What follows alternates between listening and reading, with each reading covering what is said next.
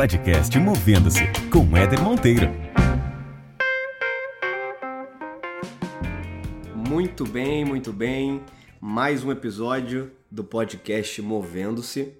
E primeiro eu queria dizer para vocês que eu estou muito feliz porque o projeto acabou de nascer e já tem muita gente comentando, já tem muita gente acessando o conteúdo. Então, os dois primeiros episódios a gente já tem mais ou menos aí umas 3 mil pessoas que acessaram por diferentes plataformas, né? Spotify, o iTunes, podcast do iTunes, o SoundCloud. Então, muito legal ver um resultado de um projeto que nasceu basicamente para inspirar pessoas. Né? E para quem não acompanhou nenhum episódio até agora, eu só queria relembrar que esse podcast ele tem um foco em trazer para discussão o tema carreira, trabalho, satisfação pessoal. E a ideia é sempre discutir um pouco sobre isso, trazendo convidados, trazendo pessoas que tenham também histórias para compartilhar, que possam falar sobre esse assunto e, quem sabe, inspirar vocês que estão ouvindo de alguma forma. Não é um podcast só para quem está insatisfeito com suas carreiras. Né? Ele é um podcast de maneira geral para te fazer pensar diferente também a forma como você conduz a sua carreira, te trazer novos insights, te, trazer aí algumas ideias que talvez você não tenha pensado e ouvindo pessoas, ouvindo exemplos diferentes que são inspiradores, talvez possa te ajudar de alguma forma. E por falar em exemplos inspiradores, o convidado que a gente tem hoje aqui no podcast Movendo-se é um cara que pessoalmente me inspira muito foi um dos nossos palestrantes em um evento que eu fui um dos organizadores, foi o TEDx Niterói, o Pietro Manarino. Pietrão, super obrigado, cara, pela disponibilidade, pela agenda. O Pietro topou na hora quando eu fiz o convite para ele. E de verdade você é um cara que me inspira muito desde do, do da, de quando a gente se conheceu no TEDx Niterói. Continua me inspirando aí pelas redes sociais, né? Tenho visto os teus comentários. E além de me divertir, né? Me inspira e me diverte, é um cara super bem humorado. E eu queria te agradecer de novo aí pela disponibilidade e pedir para que você se apresente. Bom, é, Éder, muito obrigado. Eu, eu que agradeço, antes de mais nada, a oportunidade de participar. É, mais uma vez é um prazer imenso estar colaborando num evento que você organiza. É, a experiência do TEDx foi uma experiência muito gratificante até hoje está rendendo frutos aí e uh, tem trazido, acho que, uma mensagem positiva para uma série de pessoas. Eu espero que essa conversa hoje possa fazer o mesmo.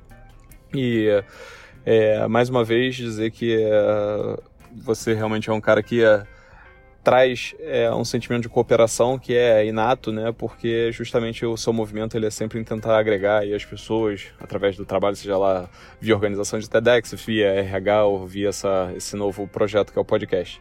Então, mais uma vez, obrigado aí pelo convite. É, vai ser um prazer enorme aqui estar batendo papo contigo de é um novo. Prazer todo meu. É, bom, para quem não me conhece, é, me apresentando rapidamente, meu nome é Pietro Manarino. É, eu sou médico, eu sou ortopedista, eu sou médico ortopedista formado pela UFRJ, especialista pela UFRJ também. A minha vida inteira basicamente é dentro da Minerva. É, depois que eu saí de lá da especialização, eu virei médico de lá, professor de ortopedia da UFRJ.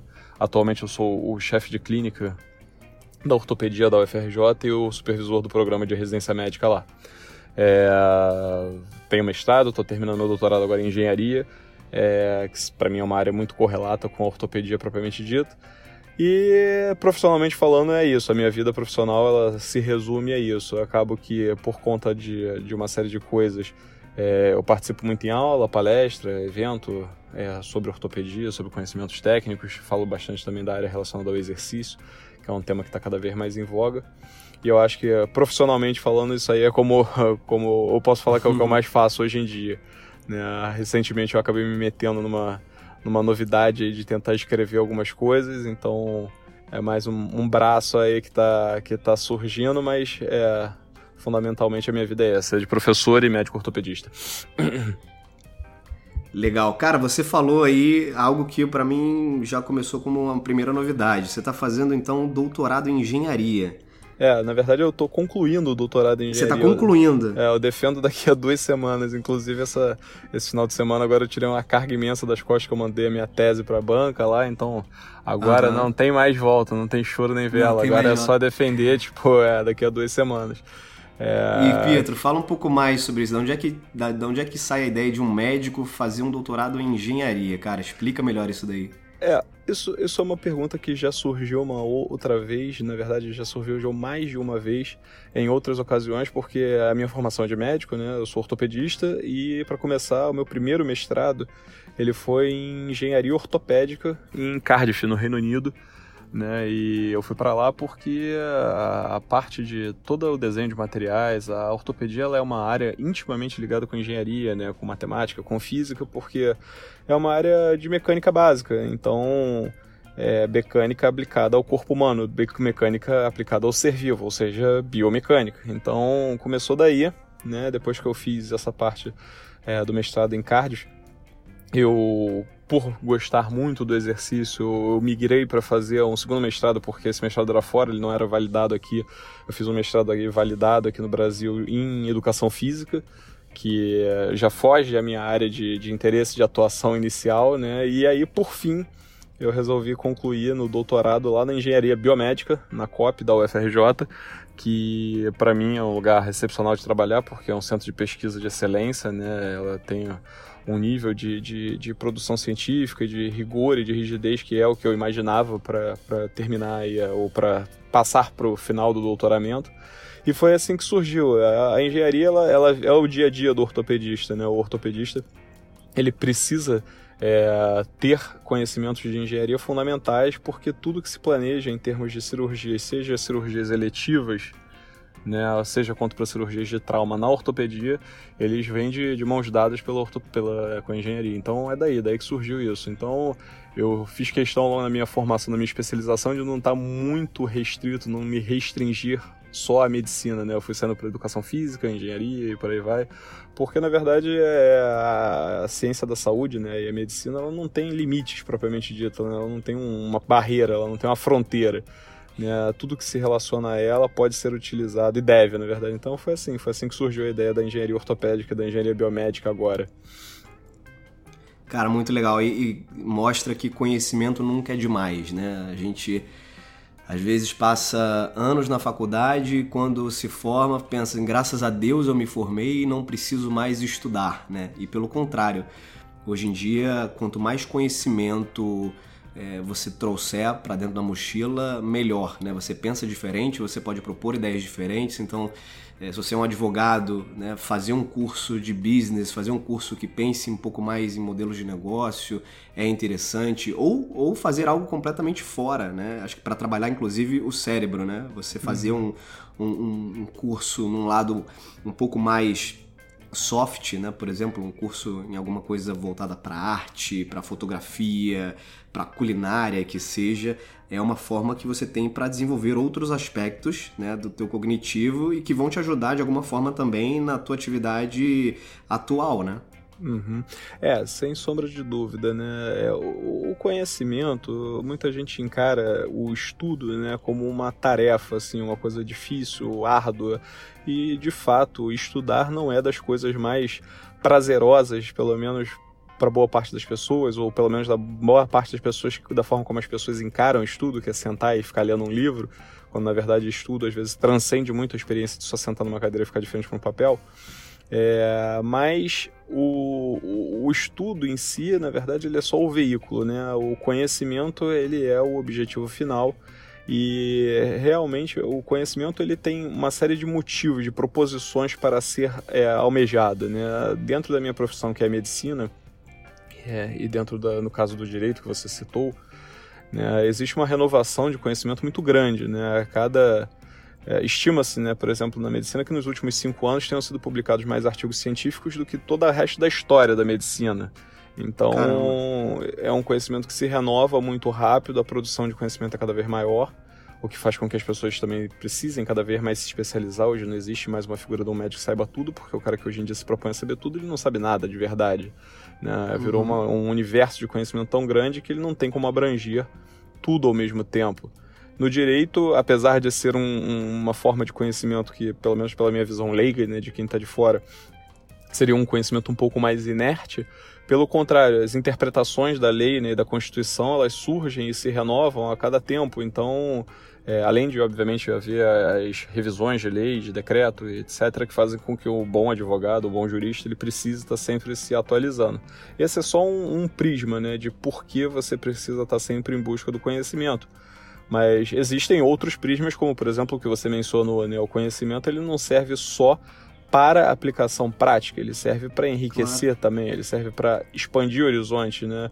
É totalmente diferente você fazer uma visita ao Louvre é, como um total ignorante ou você fazer uma visita ao Louvre com uma visita guiada, que é o que a gente vê muitas pessoas fazerem exato, com um guia do exato. lado ou com um manual do lado e sabendo a história de cada obra que você está vislumbrando. Né? Isso enriquece a existência do ser humano, né? o conhecimento simplesmente por existir.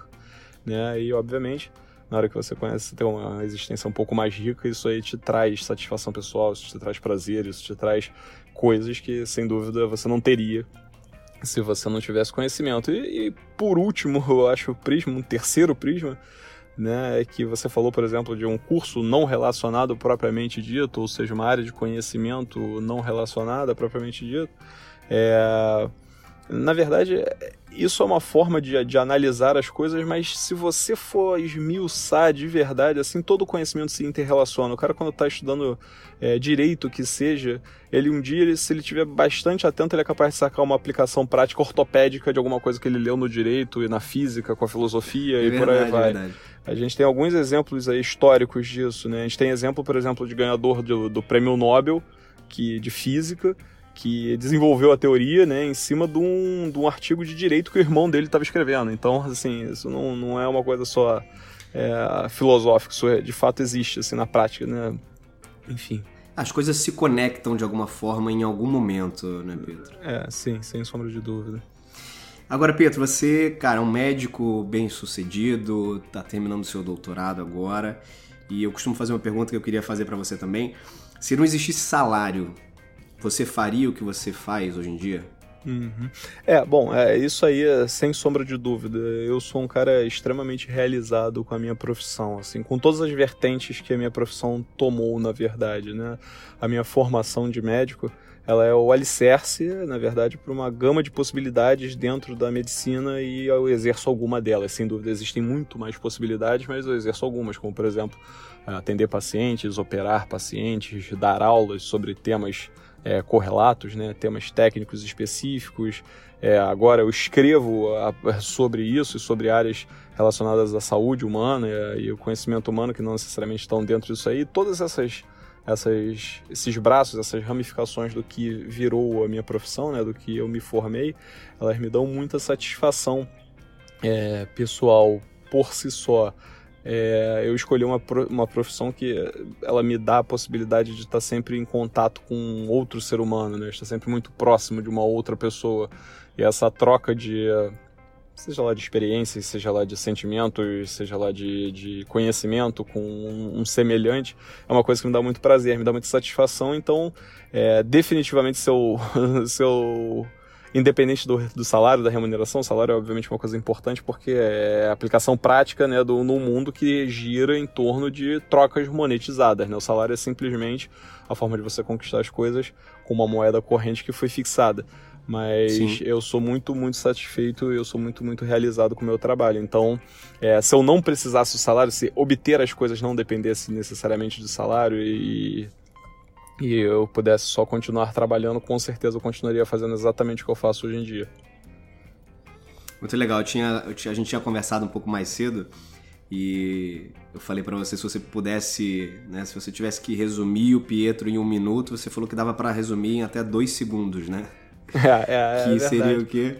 É verdade. Não, eu, o Pietro é um cara que gosta de ajudar. Tipo, eu nem sei se demora dois segundos essa frase inteira, mas é, eu acho que talvez. Menos, né? é, acho que talvez demore uns dois segundos para falar a frase toda. Então, a minha vida, efetivamente, ela funciona é, bem na minha cabeça, assim. Enquanto eu tô ajudando, considerando que eu estou agregando alguma coisa a alguém, é, isso está me fazendo bem. Por exemplo, agora estar colaborando com você me dá uma satisfação muito grande. Eu estou falando com você aqui, Legal. gravando aí esse áudio é, e praticamente sorrindo o tempo todo, porque embora isso absolutamente me agregue nada fisicamente falando de forma muito objetiva, me traz um retorno é, pessoal, indireto, assim, minhas neurosinapses agora com certeza estão bombando de serotonina e hormônios da felicidade, porque esse tipo de coisa me faz bem. Cada um tem efetivamente um retorno, né, um feedback, um input que faz com que o cérebro dele trabalhe bem. É, ajudar as pessoas e, e essa troca com as pessoas me faz muito bem. Então, tudo que se relaciona a isso me, me traz satisfação, né? Obviamente que a medicina virou um caminho, assim, que ela é praticamente uhum. um curto-circuito, né? Para ajudar pessoas. Tipo, um bom médico, antes de mais nada, ele deveria ser um ajudador, né? Deveria ser um ajudante. Tipo, ajudador seria um neologismo Sem forçado para isso. Mas, enfim, é, ela, a medicina é uma via de mão de mão única, na verdade, expressa para você estar tá ajudando ali alguém que efetivamente está necessitando, está numa necessidade muito grande. Mas é basicamente isso. Se tivesse que resumir o Pietro mesmo numa, numa frase, é isso. Eu sou um cara que gosta de ajudar. E isso me faz bem. E tá, aí, e tá aí a resposta, né? A resposta pela qual você se sente realizado com a profissão que você escolheu, né? Você acabou de responder. É, uhum. Você se sente bem fazendo o que você faz, né? É uma profissão que predominantemente ela, ela parte da, da, da premissa de que você precisa ajudar o, o próximo, né? É, então, sim, naturalmente, é uma uma profissão onde você se, se dispõe a estar numa situação de necessidade máxima, né? Que eu acho que seria a necessidade de saúde, né? A gente não tem nada se a gente não tem saúde. Tudo a gente tem a partir de ter saúde. Então, aquela necessidade ali de, de cuidados, necessidade de saúde, seria uma necessidade muito elementar do ser humano. E é um ponto onde você ajudar se torna uma coisa muito crítica. Né? E eu me sinto muito bem nesse momento em poder estar nessa situação, em poder colaborar com meu conhecimento técnico, minha experiência, minha vivência, seja lá o que for, né? Muito legal. Pietro, você, bom, para quem não, para quem não conhece uh, a história do Pietro, recomendo assistir o, o talk dele no TEDx Niterói. Procura no YouTube TEDx Niterói Pietro Manarino, que vocês vão conhecer um pouco melhor da história dele e sem dúvida vão ser muito impactados com a história do Pietro, mas resumindo aqui muito rapidamente, o Pietro, alguns anos atrás, sofreu um acidente grave é, na piscina de casa e esse acidente quase fez com que ele perdesse os movimentos da perna dele. E muita coisa aconteceu desde então, né, em função desse acidente.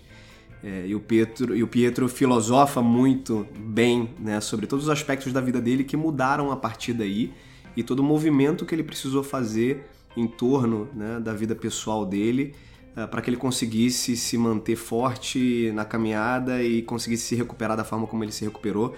E aí não vou dar muito spoiler não, assistam lá o talk.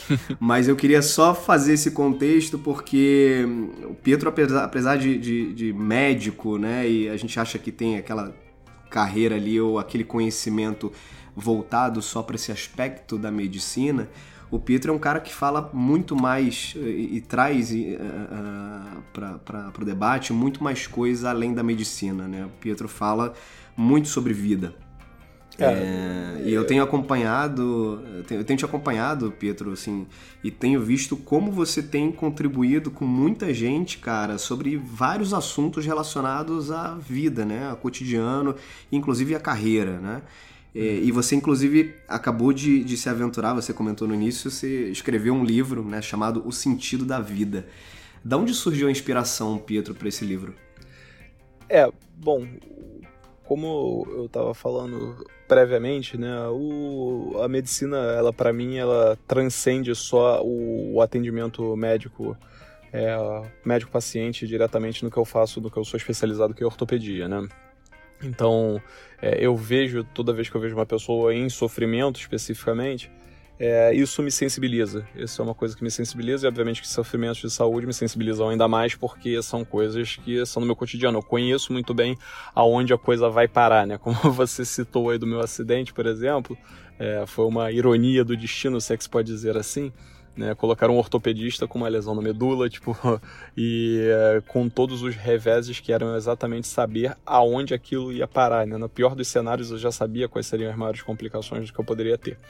Então, sabendo uhum. disso, a gente é, fica mais sensível a esse tipo de coisa. E é efetivamente o que eu tenho visto em relação a muitas pessoas, porque é o canal de comunicação que acabou virando a rede social para mim, né, me traz pessoas em sofrimento é, físico, com doenças ortopédicas ou não, e aí entra a questão do sofrimento psíquico, emocional, é, aquilo me sensibiliza e me quase que me compele a dar uma resposta, me compele a tentar ajudar de alguma forma. O livro, de certa forma, ele é uma resposta a isso também. Mas mais do que isso, eu penso muito, é, depois do acidente, depois que você passa por algumas situações extremas, você começa a pensar muito sobre a, a efemeridade da vida, né, e como as coisas podem mudar de forma muito abrupta. Então eu penso muito na vida e no seu contínuo natural que é a morte. Né, é uma coisa que para mim ela é uma parte, na verdade, é uma sequência esperada. Então é, eu, durante um bom tempo da vida, eu questionei muitas coisas em relação à minha própria existência, eu questionei muitas coisas em relação à minha própria vida, é, o sentido das coisas que eu fazia, o porquê eu fazia, o porquê eu estava aqui.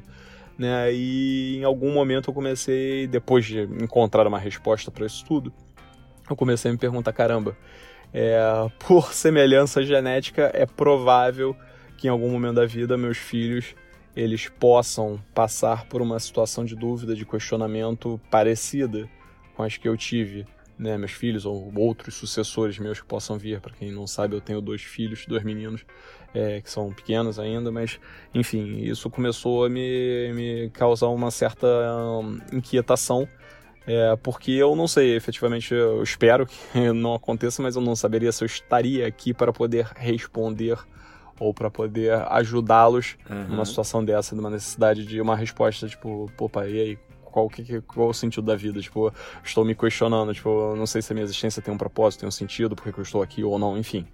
É, então o livro ele virou uma resposta a isso fundamentalmente. Só que rapidamente eu percebi que essa resposta ela se aplicava a muita gente, tipo, que ela poderia ser usada, utilizada por muitas pessoas, porque na verdade a resposta do livro ela não é uma resposta focada, ela não é uma resposta direcional. Eu não pego o livro e uso para responder o sentido da vida é tal, tal, tal, tal e tal.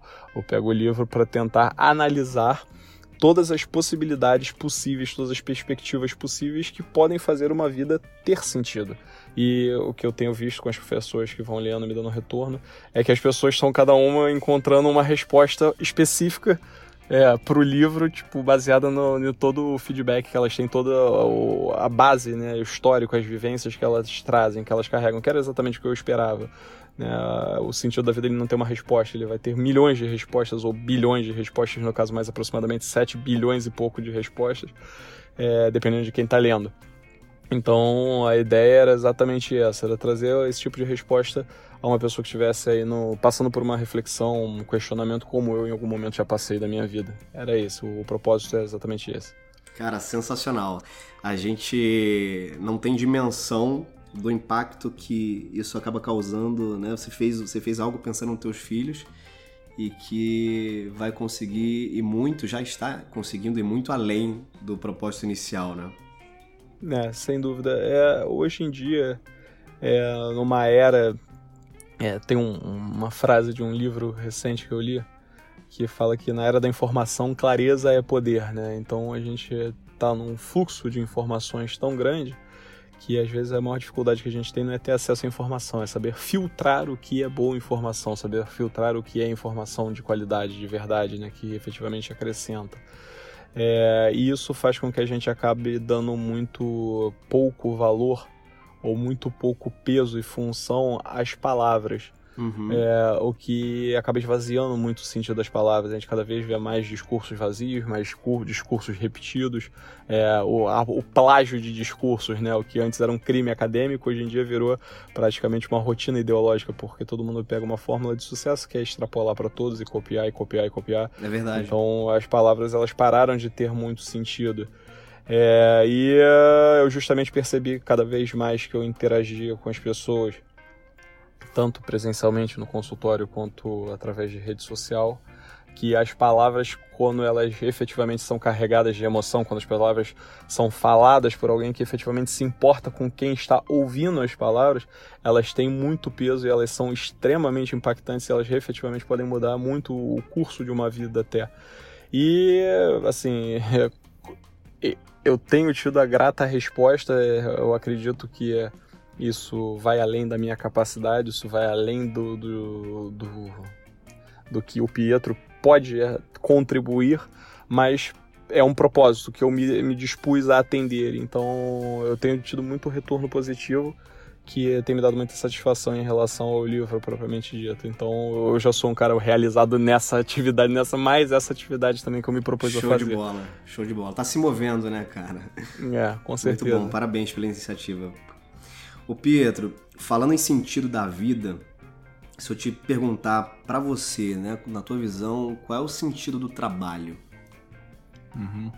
É, bom, para responder é, o sentido do trabalho, porque hoje em dia, cada vez mais, o trabalho ele vai tomando é, faces muito diferentes, né? O que a gente conhece hoje como trabalho é muito diferente do que os nossos avós conheciam como trabalho. Tipo, se você falar pro seu avô que é um cara youtuber, tipo, ele ganha vida ou ganha uhum. milhões com isso, ele não vai entender o que, que é isso, efetivamente.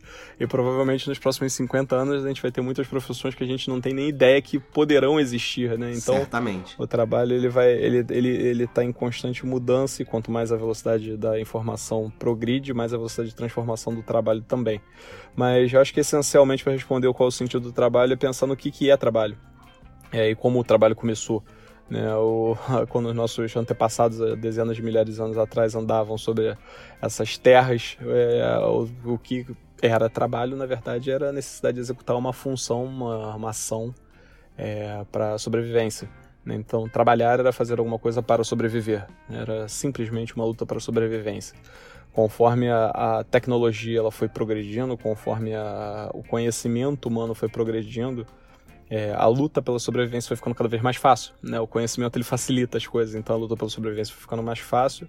Só que já não era mais possível dominar de forma eficaz todo o conhecimento. Então, cada membro do, do da tribo, cada membro do clã, é, daquelas microcomunidades ou macrocomunidades iam se organizando, eles iam se especializando e cada um faria uma coisa, fazia, né, de acordo com as suas habilidades. O cara tinha mais habilidade manual, ele fazia ferramenta, o cara que tinha mais habilidade para plantio, ele plantava e eh, por aí vai. E cada um ia se especializando, produzindo além do que ele provavelmente consumia e começavam as relações de troca. Então, a partir daí surgem os primeiros conceitos de, de um trabalho, de um ofício, né, e obviamente de comércio, que vinham juntamente uhum. carregadas. Né? E hoje o que a gente vê como trabalho, a necessidade, a gente não briga mais pela sobrevivência, a gente não luta necessariamente mais contra o leão, contra o tigre, é, contra a seca e contra a chuva, né? pelo menos na maior parte dos centros para sobreviver, embora isso ainda seja uma, uma triste realidade em alguns pontos da, da do, do planeta mas na maior parte é, não existe mais essa luta pela sobrevivência, né? Mas o trabalho ele transcende isso hoje em dia para coisas que vão desde o lazer até coisas extremamente é, etéreas né, para o nosso conhecimento, assim, até produtos muito, muito é, palpáveis, né, como por exemplo fazer um carro, um pedaço de ferro, uma panela, enfim. Então o trabalho ele, ele assumiu múltiplas facetas, mas no final das contas o trabalho ele continua sendo alguma coisa que você faz né, para a sobrevivência, para o bem-estar, para o, a harmonia da sociedade, ou seja, alguma coisa que você pega, alguma habilidade sua, um conhecimento seu que você emprega para entregar alguma coisa para a sociedade, uma vez que nós somos animais sociais, né? Ninguém vive sozinho, tipo, ninguém vive uhum, totalmente isolado, uhum. tipo. Então, é, fundamentalmente para mim o sentido do trabalho ele é esse, é você pegar algum conhecimento, alguma capacitação, uma habilidade específica sua, se você puder conciliar tudo ao mesmo tempo, ótimo e devolver isso à sociedade. Então, o sentido do trabalho para mim é justamente você entregar, você devolver o melhor que você pode, com o melhor seu conhecimento, aos seus pares, às pessoas que te circulam. Né? O, o restante que vem é, anexo a isso, né? remuneração pessoal, satisfação, satisfação pessoal, remuneração profissional, os propósitos que você pode dar a isso, eles me parecem muito mais complexos, assim, dependem de muitas coisas, de muitos cenários econômicos e por aí vai. Mas o sentido fundamental do trabalho para mim é isso: você pegar a sua capacidade, juntar a sua capacidade com a sua capacitação e entregar alguma coisa à comunidade. Muito bom, show de bola. Esse conceito dessa forma falado eu não tinha ouvido ainda. Anotei aqui, tá? Tomei nota aqui que eu gostei tá bastante. Tá gostei bastante. Ô Pietro, muita gente durante uh, suas carreiras e seu, sua vida no trabalho tem alguém importante ou que foi importante né, durante eh, esse processo de, de, essa trajetória profissional, né? algum mentor. Você teve alguém uh, importante na sua carreira, algum mentor importante? Não, sem sombra de dúvida. Eu tive alguns professores importantes ao longo da faculdade, mas é, existe um cara que é um divisor de águas para mim, né, ele uh, se chama Dr. César Fontinelli, ele foi o meu supervisor né, do programa de residência médica, ou seja, quando eu fiz a minha especialização em ortopedia, ele era o chefe da residência na época, e hoje em dia ele é o chefe do serviço, né, ele é o chefe geral do serviço de ortopedia da UFRJ, eu hoje em dia ocupo a função que ele ocupava na época, quando eu entrei. Que legal, que legal. Então eu sou, eu sou o sucessor dele, e, obviamente viramos, somos muito amigos, é, temos uma relação muito próxima, ele é dos meus melhores amigos e vice-versa. É, e esse cara, sem sombra de dúvidas, ele foi um divisor de águas, não só pela excelência da, da ortopedia né, que ele pratica e que ele ensina, mas pelo exemplo né, de, de retidão e de consistência, principalmente, no, no ensino, né, no propósito de entrega, porque é, não existe provavelmente é, um ortopedista no Rio de Janeiro, deve existir muito poucos no Brasil que não tenham ouvido falar do nome dele, principalmente relacionado a ensino de ortopedia, a, aprendizado, a residência médica, a educação continuada e por aí vai. Então, ele foi um cara que, mais do que a ortopedia propriamente dita, que ele me ensinou, que ele me entregou, ele me entregou um exemplo de um cara que, assim, eu olhava e falava assim, não, eu quero ser igual a ele quando eu crescer, né? Tipo, e a partir daí tudo mudou.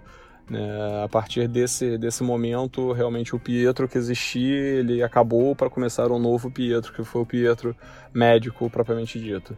Ele realmente é a minha referencial, ele é meu tutor.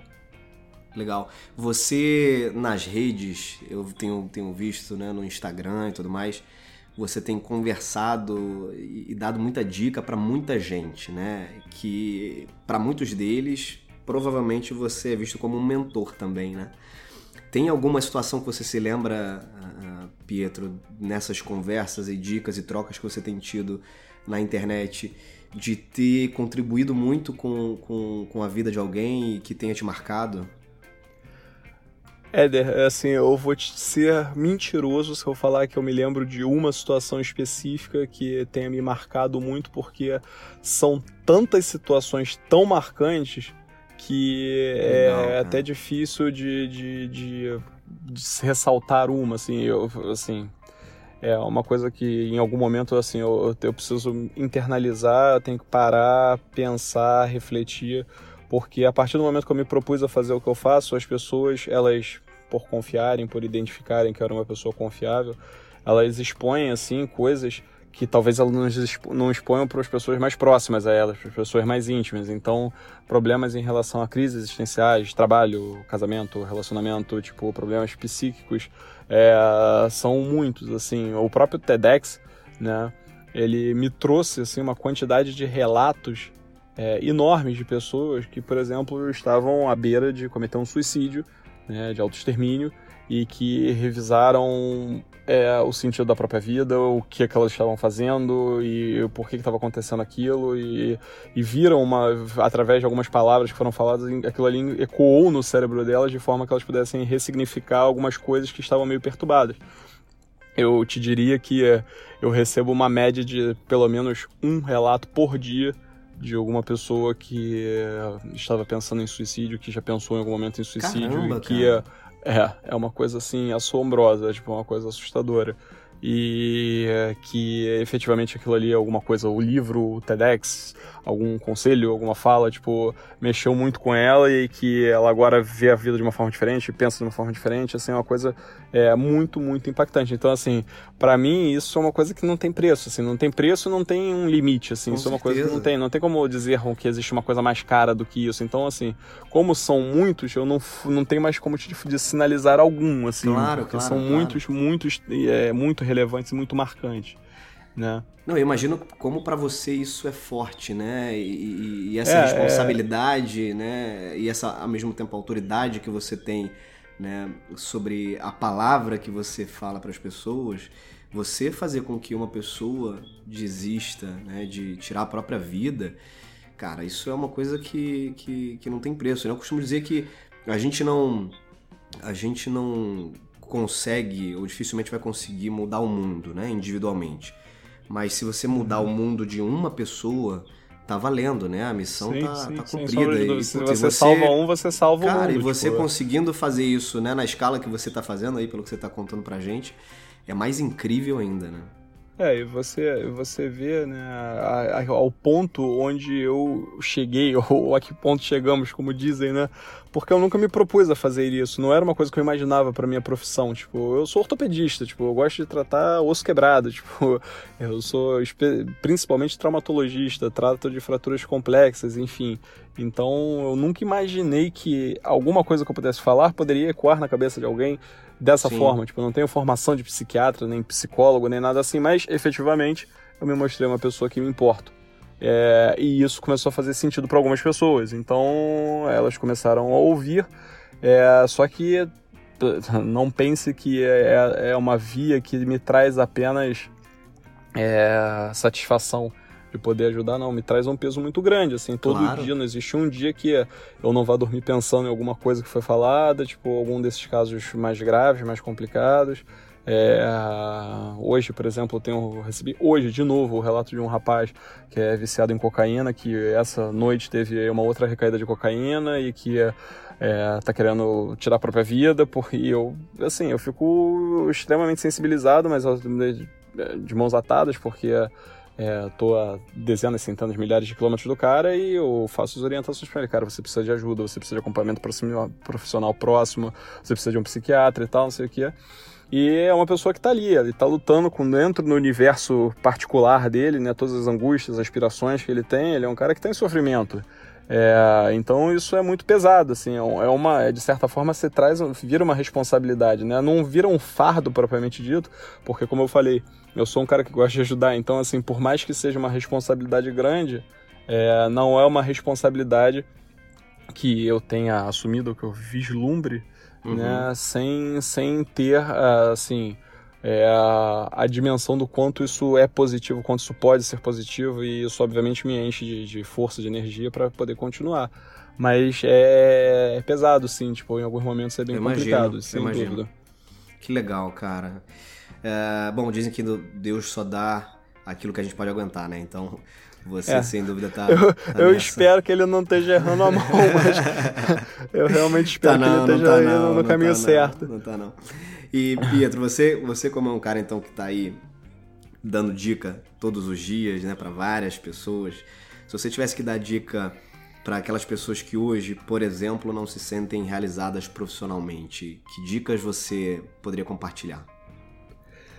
É, bom, o que, o que eu posso dizer, tá, para pessoas que é, não estão se sentindo bem profissionalmente é, primeiro, é, analisar bem friamente o que que o que que está incomodando, né? O que que não está fazendo com que essa pessoa se realize profissionalmente, né? Ela não está vendo que aquele aquele trabalho está agregando crescimento, ela acha que a rotina dela dia a dia é uma rotina que está tá incomodando ela, está machucando ela, está fazendo ela sofrer por algum motivo, ou ela simplesmente não está vendo aquilo ali como algo que está fazendo diferença no mundo, né? Às vezes tem pessoas que precisam de uma de um dessa visão, tem pessoas que, por exemplo, elas precisam ser desafiadas intelectualmente para no trabalho se sentirem bem.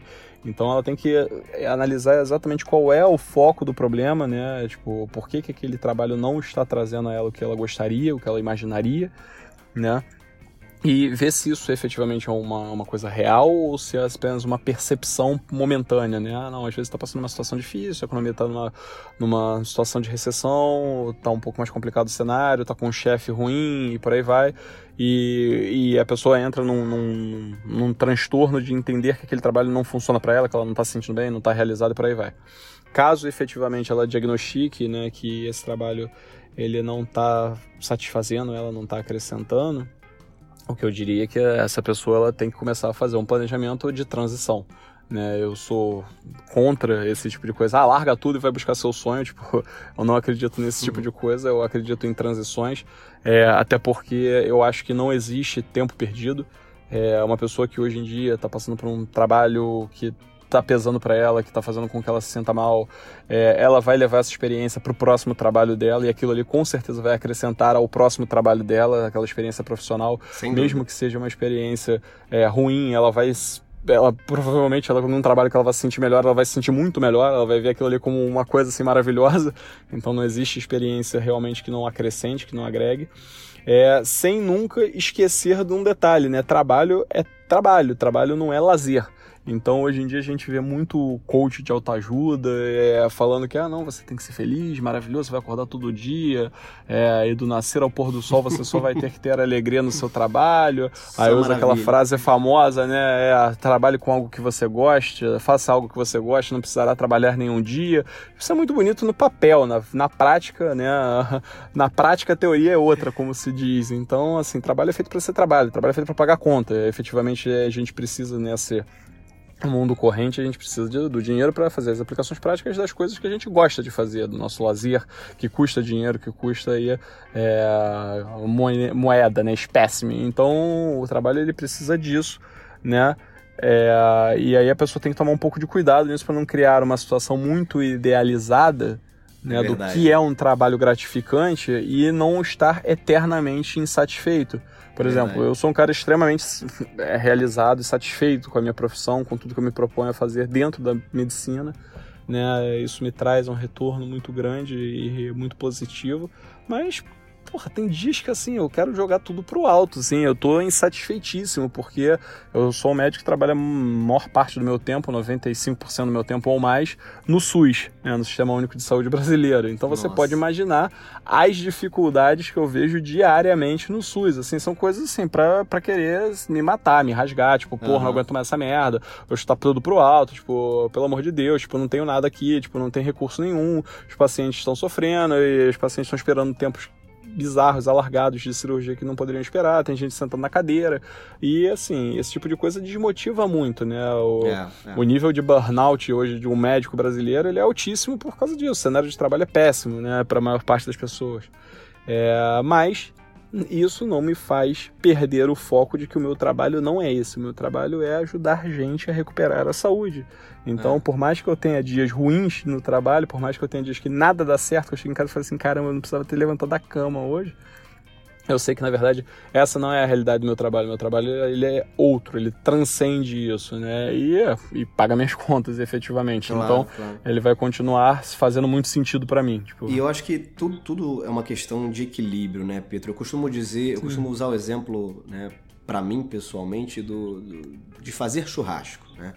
Fazer uhum. churrasco uhum. é um negócio que eu adoro fazer, cara. Me sinto super bem, é um hobby, é uma, uma terapia fazer churrasco. Só Sim. que, cara, apesar de ser espetacular fazer churrasco, desde do momento em que eu compro a carne, eu tempero, eu corto, eu né, asso, sirvo para as pessoas, né, tenho prazer em servir para as pessoas, etc. Tem um momento que, é quando acaba o churrasco, eu tenho que lavar os malditos espetos, cara. Eu odeio lavar uhum. espeto e lavar grelha porque é um saco. Então, Sim, assim, esse, esse, é um paralelo e é um exemplo que eu costumo dizer que, assim, é, por mais que você goste muito de fazer aquilo que você se propõe a fazer ou aquilo que você escolheu a fazer, vai ter alguma coisa dentro daquela atividade que não vai ser legal, cara. Vai ser, vai ser chato, vai ser, não vai Sim. ser agradável, assim. Não tem, Sem não existe, não existe só filé, que é um pouco do que você estava falando aí nessa utopia. Não vai, não vai ser possível você fazer só aquilo que você gosta. Não vai ser possível.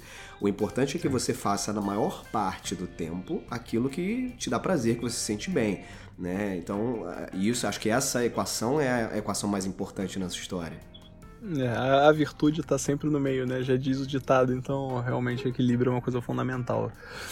O exemplo do churrasco é bem interessante, realmente. E mesmo, mesmo você não precisa nem esperar o churrasco acabar, não. Tipo, às vezes no meio do churrasco você não aguenta mais ficar na frente da churrasqueira. É. Tipo, você quer que alguém assuma aquilo ali para você é, é. relaxar um pouquinho e tal, pegar um sol, porque é, é, é justamente isso, né? Tudo tem o seu, todo ônus tem o seu bônus e todo bônus tem o seu ônus também, enfim.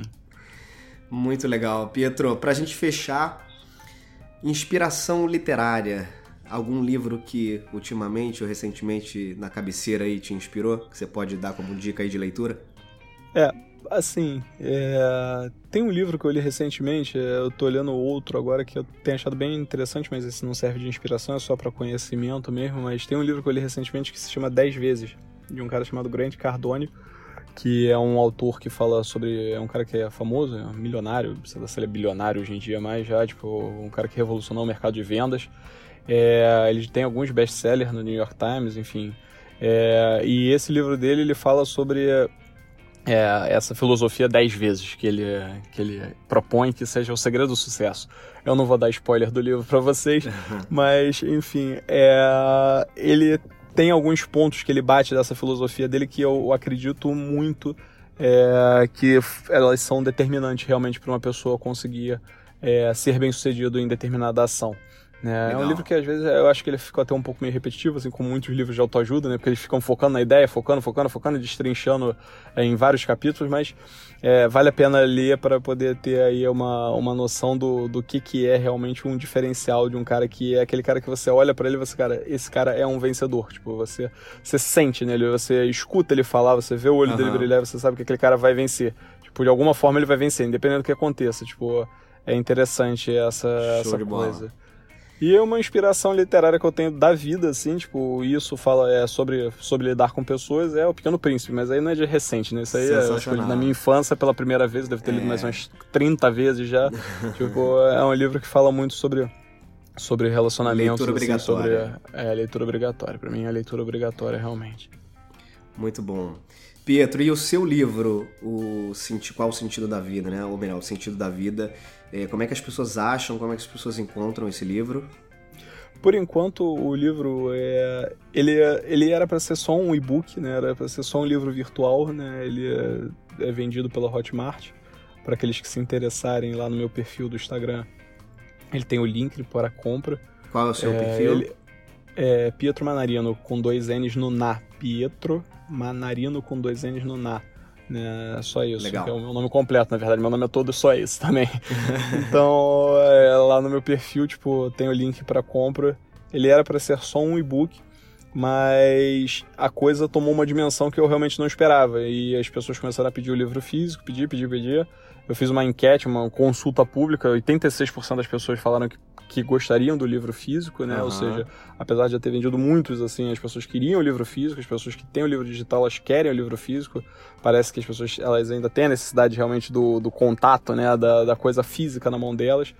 É, e mais do que isso, né? Como eu imaginava em algum momento que essa mensagem seria uma mensagem que poderia se aplicar a muita gente, muita gente que está lendo o livro está acreditando na mesma coisa. Então, várias pessoas estão querendo presentear outras pessoas que com legal, o livro. Cara. Então é muito, é muito desconfortável você presentear alguém com um arquivo digital, né? Ah, toma aí, eu vou te dar esse uh -huh, presente, esse PDF uh -huh. aqui. Não faz muito sentido, né? As pessoas querem entregar alguma coisa, então. É, o livro físico ele, ele agora está sendo produzido, né? ele está em registro na, na Biblioteca Nacional, ele está passando por uma revisão ortográfica agora profissional para para sair. Eu acredito que para junho ele vai estar tá vendendo e aí eu não estou fazendo é, acordo com nenhuma editora grande. Eu peguei uma editora para produzir o livro, então ele talvez não vá parar nas livrarias é, de uma forma maciça. Né, só para algumas poucas livrarias, mas ele vai ser vendido pela Amazon, aí você compra e ele vai, vai receber ele na sua casa. Então, mas isso a partir de junho. Show de bola. É, só que vai estar tá rolando. Por enquanto, só o livro digital mesmo, só o e-book. Legal, cara. Conversei com o Pietro Manarino. Pô, Pietro, muito legal o papo, cara, adorei. Muito bom sempre conversar com você, te ouvir. É, espero que todo mundo aí no, no ônibus, voltando para o trabalho, indo para o trabalho, no carro, andando de bicicleta, quem está ouvindo aí nas mais variadas formas, tenham também aproveitado o bate-papo. Sigam lá o Pietro nas redes, que vocês vão continuar acompanhando essa trajetória dele, todas as dicas dele, as filosofias, o, o, o sarcasmo. É um cara super bem humorado, tem um, um sarcasmo incrível, é, profissional, no nível profissional. Tá e, certo. cara, obrigado, viu, Pedro? Obrigado mesmo aí pela, pela, por colaborar com a história desse podcast, por fazer com que a gente consiga inspirar outras pessoas. Beleza, irmão. Valeu, cara. Eu que agradeço mais uma vez o convite. Para mim é um prazer muito grande. Eu, eu, ainda vou poder carregar essa honra de dizer que eu sou um dos, um dos primeiros pioneiros a partir do, participar do seu podcast. É, é, tomara, tomara, irmão, tomara. Então eu desejo aí sucesso aí, vida longa a esse projeto. Né? Tenho certeza que a coisa tem, tem a render muitos frutos positivos aí para ti também. Legal. Cara, com certeza. Bom, e quem, quem tem algumas pessoas me perguntando sobre como é que entra em contato, é, tem o um e-mail eder.monteiro.movendo-se.com, movendo-se tudo junto. Então, Se quiser fazer alguma crítica, elogio, sugestão, indicar pessoas que vocês acham também interessantes para eu bater um papo, para contarem aqui suas histórias e também conseguirem inspirar outras pessoas, por favor, façam, sempre muito bem-vindo. E siga lá no Instagram, Movendo-se, também tudo junto, sem hífen. Ali eu vou começar a colocar algumas coisas de bastidores também, dos bate-papos e, e do, do programa como um todo. E até uma próxima. Beijos e abraços. Fiquem com Deus. Tchau, tchau.